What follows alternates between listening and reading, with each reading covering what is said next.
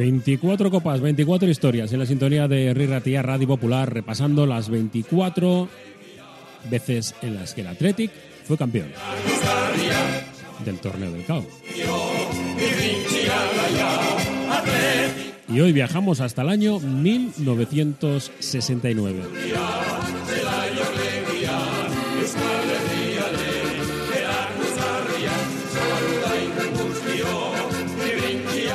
Cierto, llevaba una sequía, la sequía más larga en la historia de nuestro club, en la que el conjunto rojo y blanco no vencía en el torneo del CAO, ni más ni menos que 11 años. Un cambio generacional importante y también encontrarte con grandes equipos durante el camino, por supuesto. Pero sobre todo ese cambio generacional.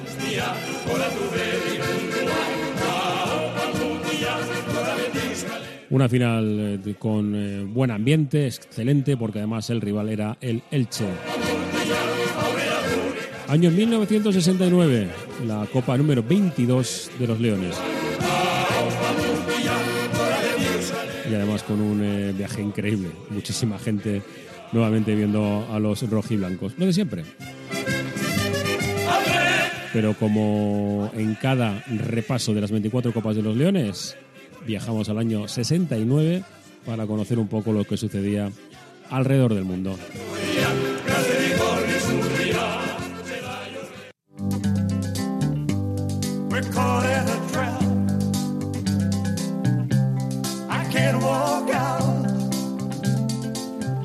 En este año 1969, musicalmente, prácticamente de todo. ¿eh?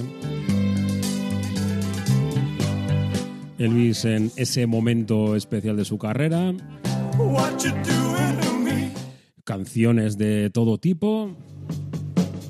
Fortunate Son de la Creedence Clearwater Revival.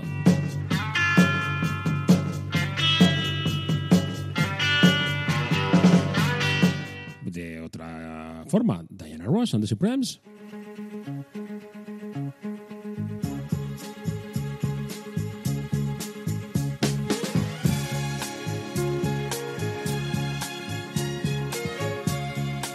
Y por supuesto, The Rolling Stones.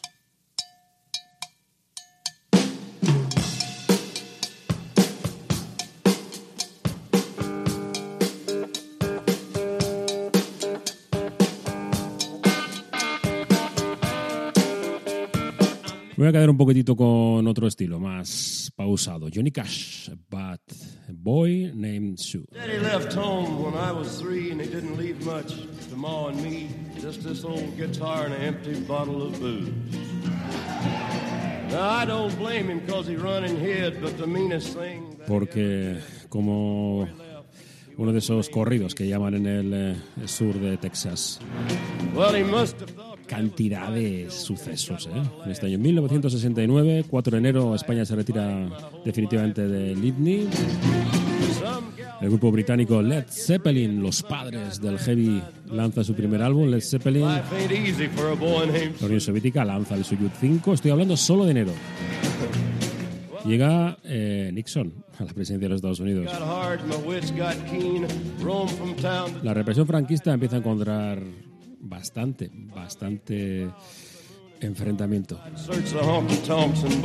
Ley marcial en Madrid el 24 de enero se cierra la, la, universidad y son arrestados más de 300 estudiantes. Los Beatles realizan su última actuación en público en el tejado de su discográfica Apple Records. El improvisado concierto fue interrumpido por la policía.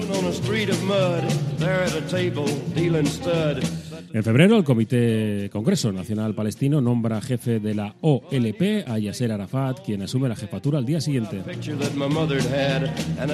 El 22 de febrero, 25.000 mineros se declaran en huelga. Los Yankees lanzan el Mariner 6 con destino a Marte. El Concorde da su primer vuelo. En marzo se lanza el Apolo 9 para probar el módulo lunar en órbita terrestre. Primera ministra, mujer en Israel, Golda Meir. En Camboya comienza un bombardeo secreto por parte de Estados Unidos. Empiezan los yankees a hacer de las suyas. En Gibraltar se casan John Lennon y Yoko Ono. Ahí acabó todo. En Estados Unidos siguen las protestas. Harvard es tomada por cerca de 300 estudiantes por una sociedad democrática. La policía hiere a 45 y arresta a 184.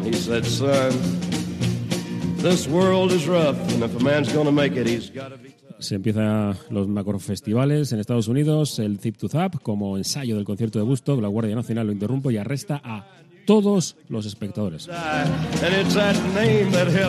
Con la guerra del Vietnam de trasfondo, evidentemente. La Unión Soviética venera 6 desciende sobre la superficie de Venus, la sonda.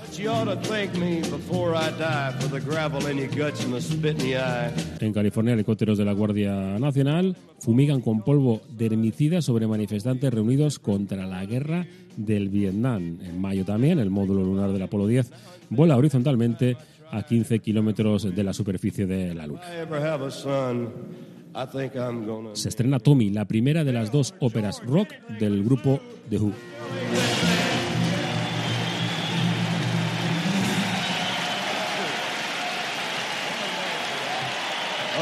Thank you very much. Just before we ask to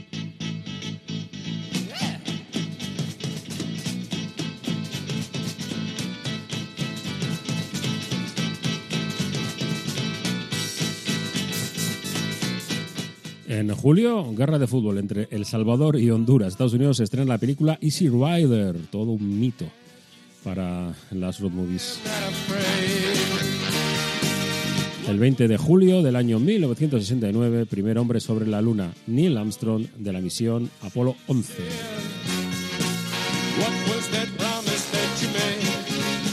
El 9 de agosto de este 69, la secta de la familia Manson asesina a la actriz Sharon Tate, esposa del director Roman Polanski, en su mansión. A pesar de los pesares, la Unión Soviética y China empiezan con serios choques fronterizos. Y sí, del 15 al 18 de agosto, el poblado de Bethel, en Nueva York, comienza el Festival de Woodstock, con una afluencia de 400.000 espectadores que se convirtió en un hito para la cultura contemporánea.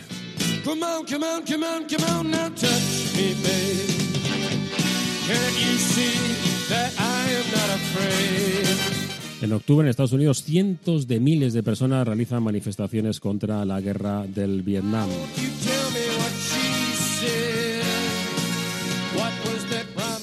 El 29 de octubre nace Internet, sí, definitivamente nace Internet. Ahora nos parece imposible vivir sin eh, la www. Se envía el primer mensaje a través de ARPANET, el prototipo de Internet. Y se estrena la primera versión, la norteamericana, de Barrio Sésamo. Medio millón de manifestantes realizan una demostración pacífica contra la guerra en la marcha contra la guerra en Washington, D.C. Y el 4 de diciembre, 14 policías asesinan a dos miembros del Black Panther Party, Fred Hammond y Mark Clark, mientras duermen.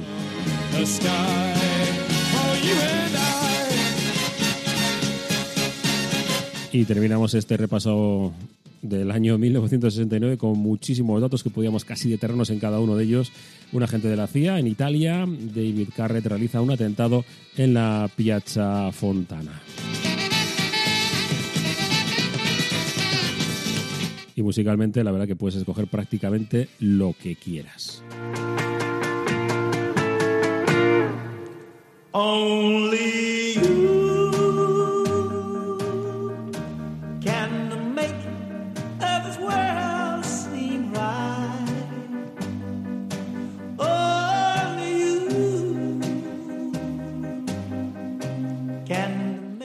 El escritor irlandés de obras como Esperando a Godot todos Los días felices, eh, Samuel Beckett ganó el Nobel de Literatura.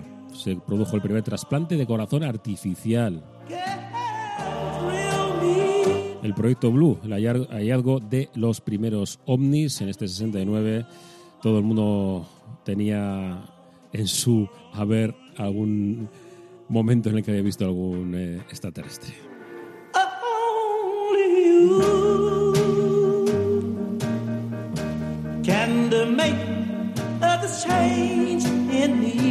En el mundo del cine, en estos las ceremonias de entrega de los premios Oscars, en su eh, edición 41, Oliver de John Wolf eh, fue la mejor película. Estaban también en esa pelea Funny Girl de Lion Winter y Raquel Raquel de Paul Newman.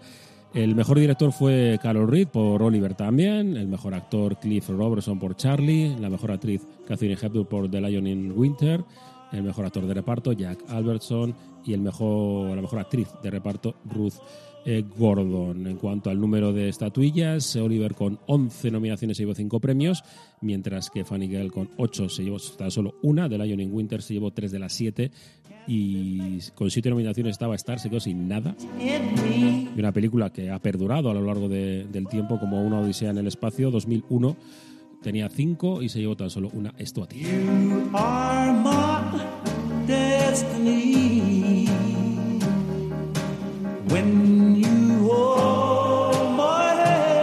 Año 1969. Como digo, musicalmente prácticamente con opciones musicales para lo que te dé la gana.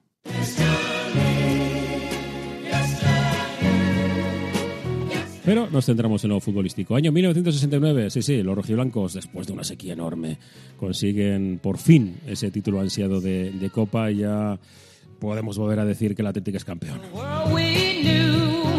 24 copas, 24 historias en la sintonía de Henry Ratia.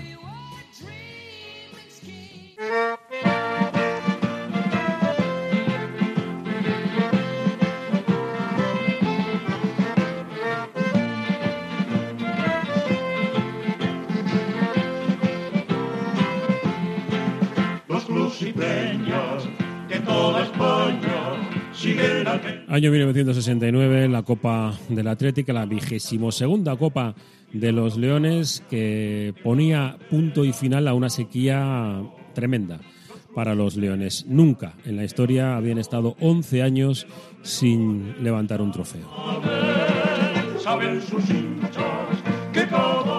Y además venía en un momento de cambio generacional, jugadores que se iban retirando poco a poco y hombres que iban llegando con cuentagotas, eso sí.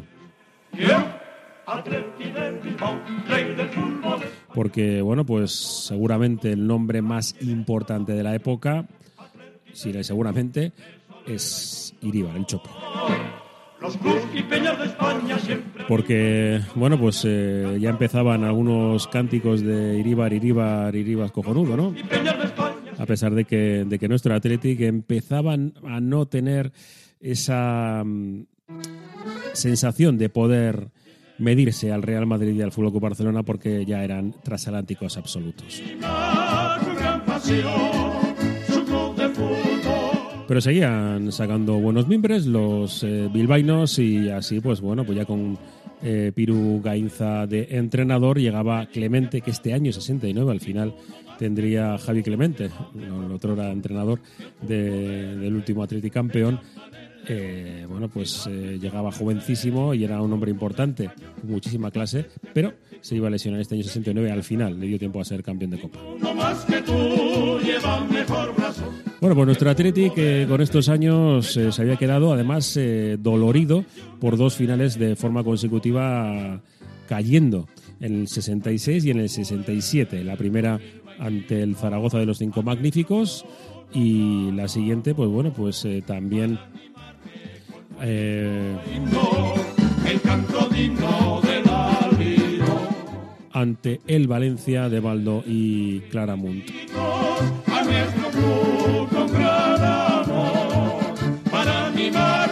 Pero nos centramos en la Copa del 69, en la de la victoria. ¿Cómo llegaron los Leones a esa gran final, pues bueno, pues tuvieron que, pasar sin excesivas eh, dificultades, además teniendo una temporada, bueno, regular tirando a mala.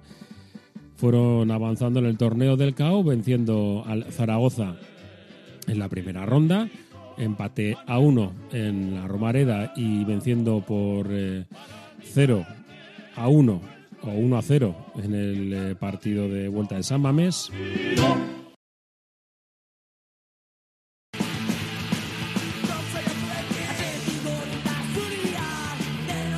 En cuartos de final, empate a cero en Coruña y victoria por tres bacalaos a uno en San Mamés se encontraba nuevamente con el Granada, el conjunto rojo y blanco, empate a uno en Granada y 2 a 0 en San Mames. Y entonces, bueno, pues la locura para conseguir otra entrada en la final. El viaje en avión, la más eh, la entrada salía por 2.500 pesetas. En autobús la tarifa era de 550 pesetas y en tren, pues alrededor de 500 ida y vuelta en segunda y casi 900, 900 pesetas en litera. Fueron 23.000 los vizcaínos que, bueno, que volvieron a, conocer lo que era un eh, título. el rival era el Elche de Roque Maspoli, un legendario portero de la selección uruguaya campeona en el Mundial de 1950.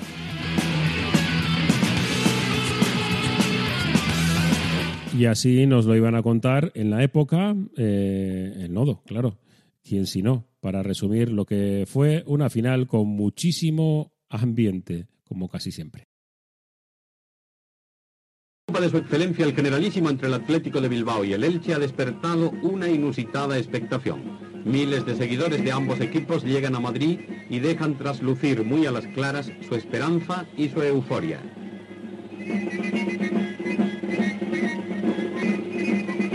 En Elche se dice Tan solo han quedado los inválidos y las palmeras. En Bilbao algo más de gente porque es más grande.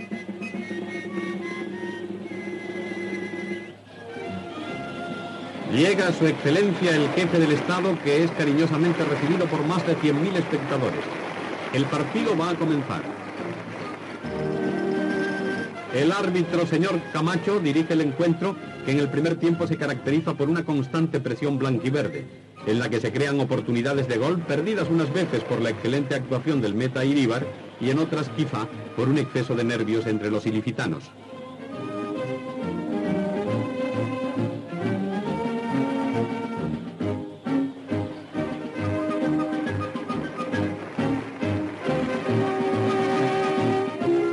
Todas maneras, ya en el primer tiempo los bilbaínos dieron fe de vida con algunos profundos contraataques.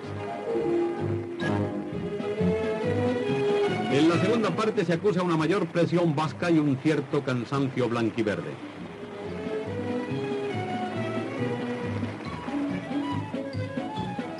Cuando faltaban ocho minutos para el final, la dieta se hace con un balón y logra batir a la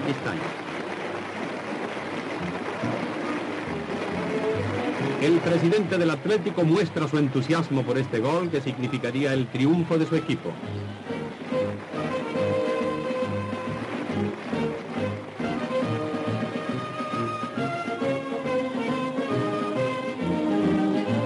más variación termina el encuentro. Ambos equipos tuvieron una lucida actuación en esta final. El caudillo entrega la copa a Echeverría que la recoge entre el desbordante entusiasmo de sus partidarios.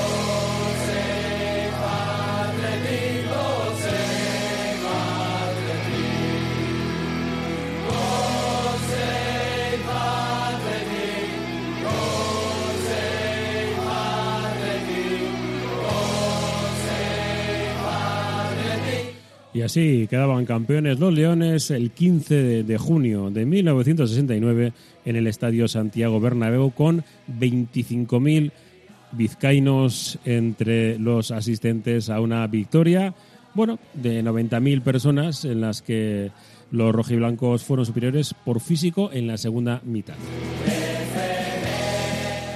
Por parte del Athletic estaban Iríbar, Saez Echeverría, Aranguren, Igartua, Larrauri, Argoitia, Uriarte, Arieta II, Clemente y Rojo I. Enfrente, en el Elche, Araquistain, Ballester, Iborra, González, Lezcano, John Par, Serena Curro, Babá Asensi y Casco. El Bacalao en el minuto 82 de Arieta segundo.